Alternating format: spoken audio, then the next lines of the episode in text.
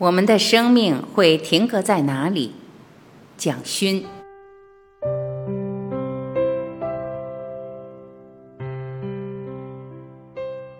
一，肉身是神的宠赐。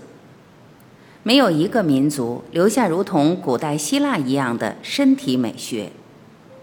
古代的埃及也有杰出的人体雕刻，但是多是固定的姿态，仿佛在时间中静止。在一刹那间被死亡冰封，不再具有人的体温。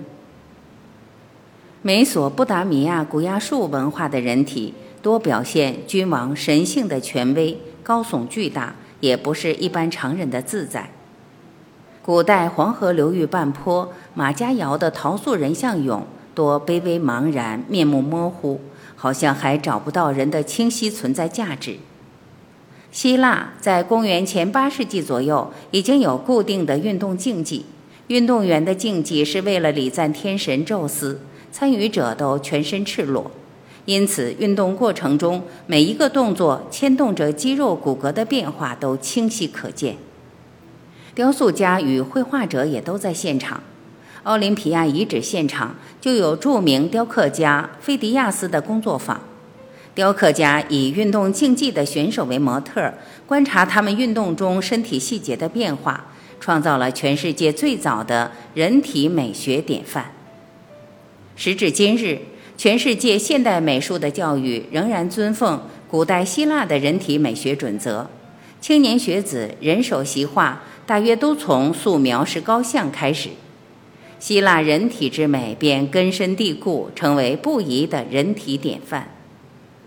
希腊人体之美来源于神话信仰，肉身是神的宠赐，肉身也以神的完美作为最终向往。希腊古典史诗中最重要的英雄海克力斯，以凡人之躯，通过十二项艰难的考验，一步一步，最后被众神接纳，摆脱凡人之躯，进入神的永恒国度。古代希腊的身体美学不是琐碎的学理考证。古代希腊的身体之美，是以一尊如此具体的雕像站立在我们面前，自信而雄辩地说服我们身体美学的真正意义。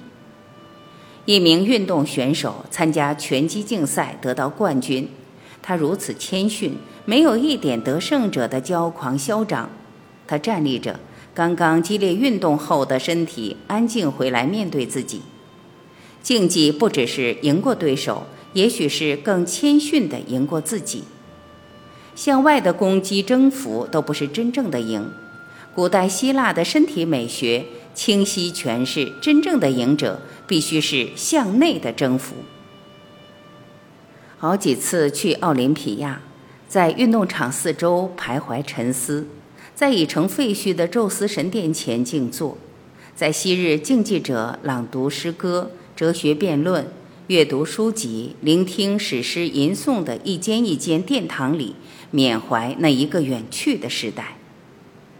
然而，一尊雕像即刻换回了那个时代一切的生命价值：青春、教养、优雅、自信、谦逊。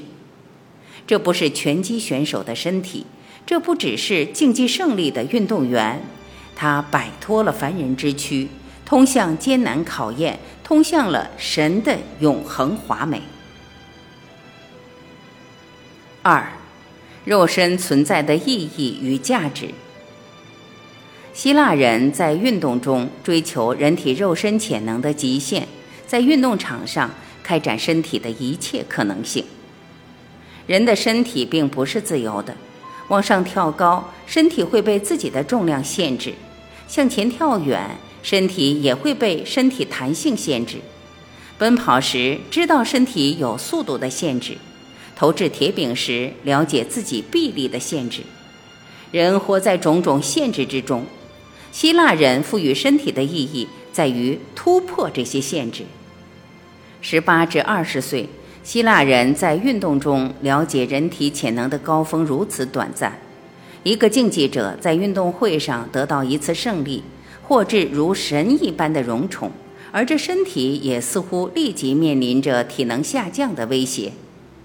希腊的肉身之美中隐藏着残酷的衰亡的现实。希腊的墓石上常常无限眷恋地镌刻着男子完美的肉身之美，旁边是一衰老的老人在一旁凝视沉思。希腊人执着于凝视青春，青春是以一种具体的肉身形式出现，短暂华美，仿佛才一赞美，已经开始惋叹消逝。希腊人留下了完美的肉身，成为全世界人体美学的典范。在美术史上，希腊确定了肉身存在的意义与价值。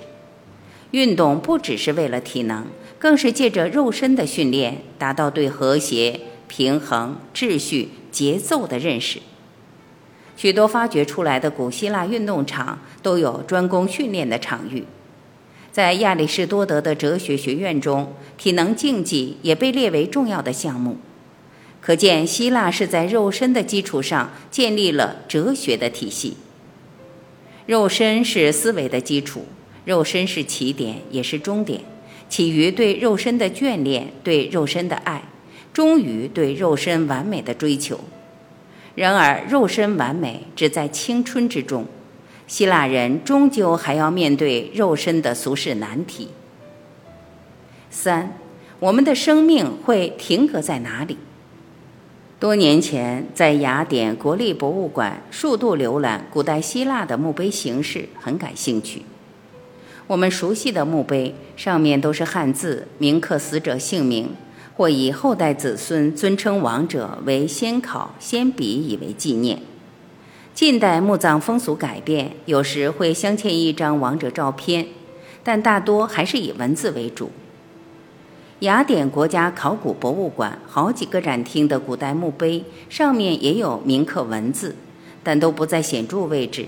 墓碑中央一律都是王者的雕像。大英博物馆这一件墓碑制作成神殿建筑的形式，上面有一个三角形的尖顶，仿佛王者还停留在现实空间之中。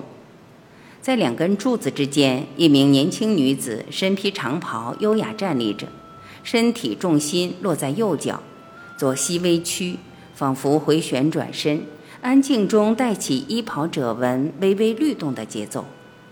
女子右手轻轻拉起搭在左肩肘弯上的披风，左手举起一面镜子，正在揽镜自照。年轻的女性死亡，仿佛无法忘怀自己青春美丽的容颜，因此手中持镜凝视着自己。生与死在镜中对话，真实与虚幻的两个自己在对话。墓碑里有了佛说“镜中花，水中月”的哲学意涵。古代希腊的墓碑画面像是亡者生活的一个亭阁，选一个生前最眷恋的画面制作成墓碑，死亡的纪念也同时撼动了生者自己的生命觉醒。在那些墓碑画面前，我不禁会询问自己：如果要从众多生活画面中挑一个放在墓碑上，作为自己一生的最后停格，我会如何选择？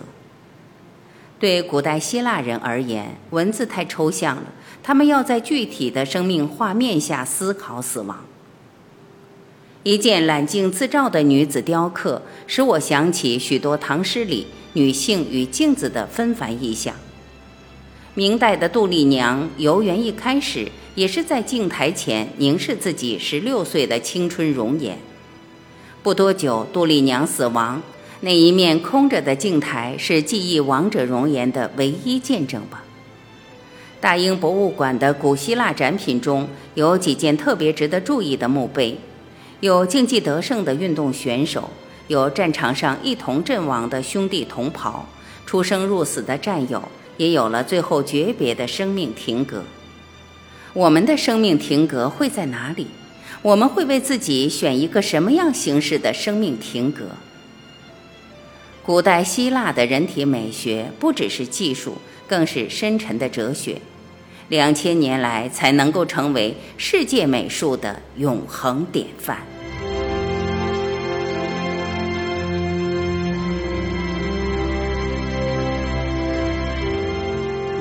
感谢聆听，我是晚琪，再会。